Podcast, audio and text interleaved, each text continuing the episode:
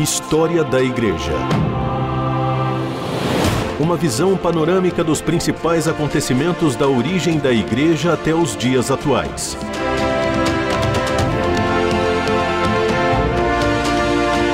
A apresentação do pastor e historiador Marcelo Santos. Olá, querido ouvinte da RTM, eu sou o pastor Marcelo Santos e é uma alegria mais uma vez estar com você aqui no programa História da Igreja, para juntos compartilharmos acerca da nossa história, os fatos, personagens, movimentos, mudanças e decisões que fizeram e construíram a nossa história. Nós estamos caminhando aqui ao longo da história da igreja, saindo aí da história medieval né, e chegando no momento da história moderna, história contemporânea do protestantismo. E nós vamos conversar hoje sobre o reavivamento na Europa. Quero aproveitar esse momento, hoje de entrar aí propriamente uh, na nossa história, e pedir a você que participe mesmo com a gente, se envolva, mande aí a sua crítica, a sua sugestão. Alguns ouvintes têm mandado aí perguntas, indicações bibliográficas e a gente está à sua disposição para responder você. Você pode mandar o seu e-mail, né? Ou você pode enviar para o WhatsApp, enfim, as nossas redes sociais. Nós estamos à sua disposição para servir você naquilo que a gente puder, no que se refere a esse tema tão especial que é a história da igreja. Bom, quando a gente fala de reavivamento na Europa, e esse é o nosso tema hoje, depois de nós passarmos aí pelo movimento da reforma protestante, caminharmos aí pelos uh, movimentos que construíram o protestantismo na Europa e fazem parte disso, como puritanismo, como pietismo, a gente começa a conversar um pouco sobre uh, os avivamentos ou reavivamentos na Europa. E a gente uh, vale a pena assim, pensar, vale a pena refletir que existem pelo menos quatro fatores né, que precedem uh, um avivamento. Né? Porém, eles não são comuns a todos. Mas uh, o texto que eu quero compartilhar com você é baseado uh, num documento escrito por Richard Owen Roberts, Assembleia Solene em 1989. E ele vai é, sistematizar, vamos dizer assim, quatro momentos ou quatro fatores que precedem o avivamento. O primeiro deles é o declínio espiritual e moral. Uh, segundo Richard Owen, cada avivamento é precedido por um declínio moral e espiritual entre o povo de Deus. Por exemplo, a gente pode ilustrar esse problema uh, até o caso bíblico de Êxodo, capítulo 32 e 33, onde o declínio incluiu a fabricação do bezerro de ouro para ser adorado. Outro exemplo é o tempo de Davi, né, o aviv, grande avivamento que aconteceu na época de Davi, que foi precedido por mais de seis décadas em que a Arca da Aliança de Deus estava fora do lugar certo de Jerusalém. O primeiro fator, então, que precede o avivamento é o declínio espiritual e moral. O segundo fator que a gente pode destacar aqui é a execução do juízo divino. O que, que é isso? Sem exceção, os avivamentos sempre foram precedidos por alguma espécie de juízo da parte de Deus. Enquanto alguns desses juízos foram imediatos e finais, resultando em mortes entre uh, os não cristãos, outros foram misericordiosos e redentores, resultando em quebrantamento, oração, arrependimento e intensa busca da face de Deus. Um terceiro fator que precede o avivamento, destacado por Richard Owen, é o surgimento de um líder ou de líderes consagrados ao Senhor, homens e mulheres que são referenciais, que fazem a diferença e que marcam aí todo esse movimento de avivamento. E o quarto fator que precede um avivamento é a manifestação extraordinária do poder de Deus, de diversas formas, através de sinais, de maravilhas, através de grandes é, movimentos de conversão, de pessoas se arrependendo e confessando seus pecados. São esses quatro fatores, então, que precedem um avivamento. Eu quero deixar, introduzir o nosso encontro hoje falando a respeito disso: declínio espiritual e moral execução do juízo divino, surgimento de um líder ou de líderes consagrados ao Senhor e a manifestação extraordinária do poder de Deus. História da Igreja. Personagens e processos históricos para compreender o presente a partir da experiência do passado.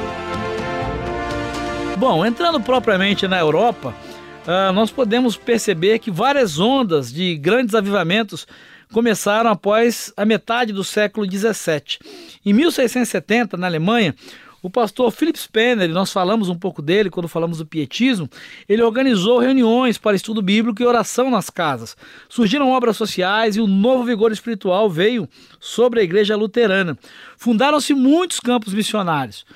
Uh, um outro exemplo, um outro movimento que marcou os avivamentos na Europa e que foi é, fundamental para que os avivamentos viessem a acontecer foi o avivamento dos, dos moráveis ou dos irmãos moráveis, como ficou conhecido esse grupo. Esse movimento de avivamento teve início em 1727 começaram a buscar o Senhor oração e de repente houve um derramado espírito sobre a igreja. O movimento dos irmãos moráveis tem muito essa característica, tinha muito essa característica né, do, do, do quebrantamento, da oração. E nesses movimentos, nesses encontros promovidos pelos moráveis, havia choro, quebrantamento e manifestações até mesmo entre as crianças, dizem os historiadores. Os moráveis iniciaram um ministério de oração contínua que durou mais de 100 anos Uh, eles promoviam encontros até mesmo de 24 horas de oração diária e ininterrupta. Foi realmente algo extraordinário que marcou a vida da Europa, que marcou esse tempo e marcou aquela geração e foi sem dúvida responsável pelo derramar mesmo do Senhor e os grandes movimentos avivalistas que aconteceram na Europa nesse período aí após a metade do século 17. Ah, nós falamos aqui já sobre esse personagem, mas não dá para não destacar e não relembrar a figura de John Wesley na Inglaterra, quando nós falamos acerca de avivamento. John Wesley que é aí o organizador ou iniciador daquilo que viria a ser o movimento metodista e depois a igreja metodista, ele foi um instrumento de Deus para mudar a história da igreja. Ele era um homem de oração e deu muita ênfase ao estudo bíblico.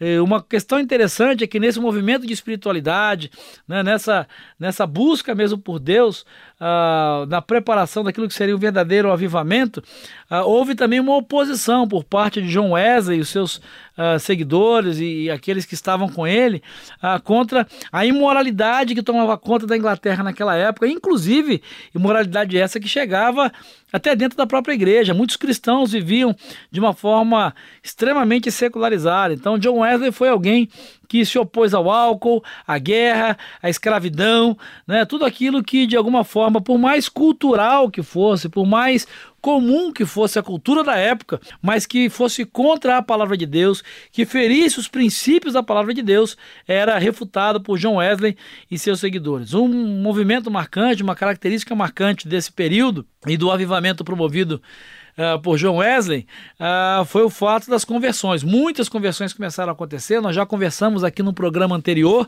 né, que conversões e essa estrutura da conversão, da decisão, do apelo, a decisão, a manifestação pública pela, pela decisão por Jesus, foi algo que começou justamente nesse período aí de John Wesley e dos grandes avivamentos. História da Igreja. Informação, reflexão e a análise dos fatos para uma melhor compreensão do surgimento da Igreja.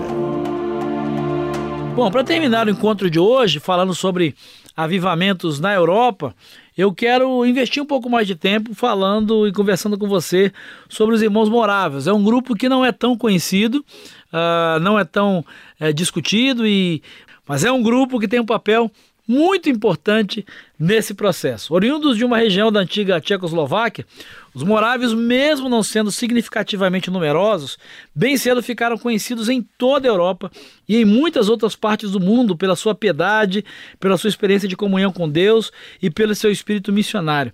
Embora ligados ideologicamente ao pensamento religioso de Lutero, ah, os morávios exercem uma forte influência tanto na doutrina quanto ah, no evangelismo uh, sobre John Wesley, fundador do metodismo.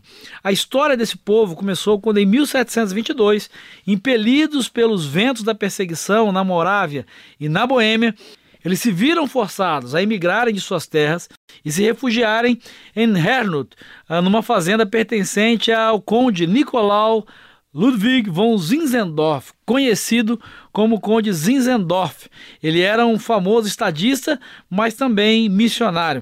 As diferenças de opinião a respeito das práticas religiosas entre esses novos habitantes acabou resultando em muitas desavenças entre eles.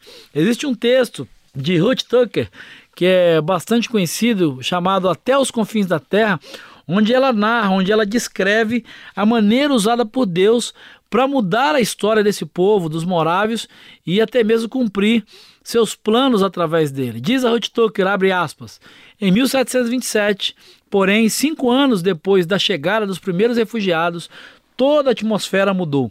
Um período de renovação espiritual chegou ao clímax em um culto de comunhão em 13 de agosto com um grande reavivamento que, segundo os participantes, marcou a chegada do Espírito Santo em Hernat. Seja o que for que possa ter acontecido no reino espiritual, não há dúvida de que essa grande noite de reavivamento trouxe com ela uma nova febre pelas missões, que tornou-se a principal característica do movimento morável. As pequenas diferenças doutrinárias deixaram de ser pretexto para discussões. Em lugar disso, havia um forte espírito de unidade e uma dependência maior de Deus. Foi iniciada uma vigília de oração que continuou noite e dia, sete dias por semana, sem qualquer interrupção por mais de 100 anos.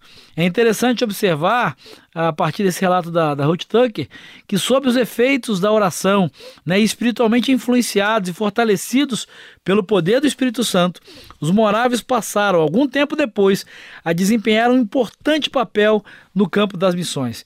Eles acabaram levando a mensagem de Cristo às Ilhas Virgens, à Groenlândia, à América do Norte, à Lapônia, à América do Sul, notadamente ao Suriname, à África do Sul, né, às Índias Ocidentais e Orientais, entre outros países e entre outros lugares.